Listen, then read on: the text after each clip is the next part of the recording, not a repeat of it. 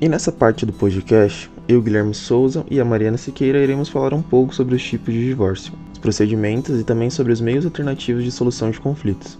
Iremos começar falando do divórcio consensual e do divórcio litigioso. O divórcio litigioso ocorre quando as partes elas não estão de acordo quanto às questões pertinentes do divórcio como por exemplo a pensão, a guarda dos filhos, a partilha dos bens, o que é totalmente diferente do divórcio consensual.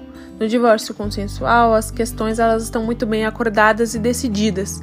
Houve um, uma decisão mútua. Dos tipos procedimentais existentes para efetuação de um divórcio, nós podemos listar dois, que é o procedimento judicial e o procedimento extrajudicial.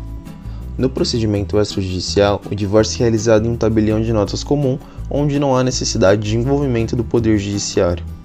O divórcio deverá ser por obrigação consensual. O casal não deverá entrar em conflito em decisões como partilha de bens ou pensão para o cônjuge, pois dessa forma virá litígio e apenas o judiciário poderá resolver questões de divórcio litigiosos.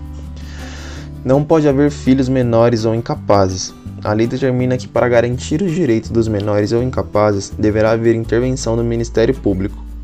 Sendo assim, haverá necessidade do processo de divórcio andar pela justiça.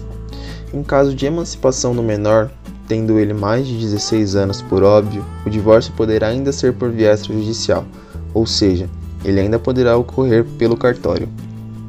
Não pode haver gravidez. Assim como os menores e incapazes, o nascituro também tem seus direitos resguardados pela justiça. Assim sendo, no momento em que o divórcio for feito pelo cartório, os ex-cônjuges deverão declarar que a esposa não está grávida ou que eles não têm conhecimento de tal fato. Ela estando grávida e eles tendo conhecimento, o processo deverá ser julgado pelo Poder Judiciário. Deverá ter a presença obrigatória de um advogado, pois o advogado irá auxiliar ambas as partes aos procedimentos do divórcio, tais como apresentação de documentos e outros trâmites envolvendo. Há também a apresentação de alguns documentos dos cônjuges documentos dos imóveis se houver e documentos dos automóveis para que seja efetuado o divórcio extrajudicial em cartório.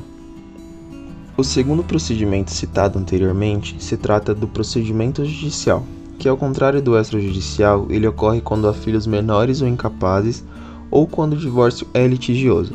Em ambos os casos, de filhos menores ou incapazes ou de divórcio litigioso, o poder judiciário é necessário nesse meio para intervenção, ou seja, o Poder Judiciário irá auxiliar as duas partes a chegarem a um consenso, tal como partilha de bens, guarda dos filhos, pensão para cônjuge se necessário e etc.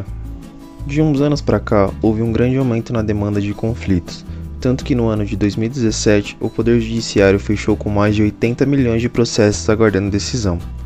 Para combater essa morosidade da justiça, eles acabaram criando os meios adequados de solução de conflitos, ou seja, de forma simples, econômica e eficiente, eles inventaram métodos para solucionar problemas em que não envolvessem diretamente o Poder Judiciário nisso, deixando o Poder Judiciário livre de mais de milhões de conflitos que puderam ser resolvidos por meio dessas novas ferramentas. No tocante aos métodos alternativos para a solução de conflitos, são decisões que não são proferidas por um magistrado, não utilizam a via judicial.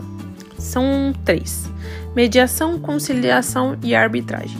Começando pelo último, na arbitragem, as partes elas não chegam a um acordo por si só. Elas precisam de um terceiro. Esse terceiro, ele conduz ao acordo, dá a decisão e tem força de decisão judicial, como se fosse um magistrado. Embora não seja, mas sua decisão não admite recursos.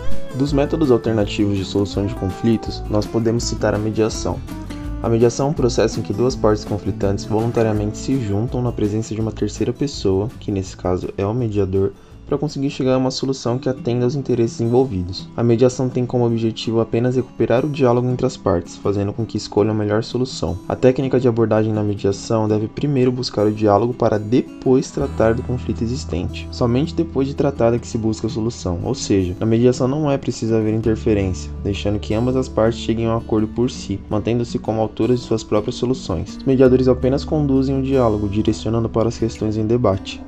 Eles falarão com as partes solicitando que elas apontem as questões que queiram debater. A mediação é confidencial e quem participa das sessões são as partes, os advogados e os mediadores. Nós também temos como meio de solução de conflitos a conciliação. Ela é a alternativa mais indicada quando há identificação evidente do problema e quando o problema é a razão do conflito. Dessa forma, não é a falta de comunicação que vai impedir um resultado positivo, e diferentemente da mediação, o conciliador pode sugerir uma solução. O conciliador pode fazer uma intervenção para um acordo justo entre as partes, além de estabelecer a forma como o acordo deve ser cumprido. Por fim, encerrando o nosso podcast. Agradecemos a atenção de vocês e até mais.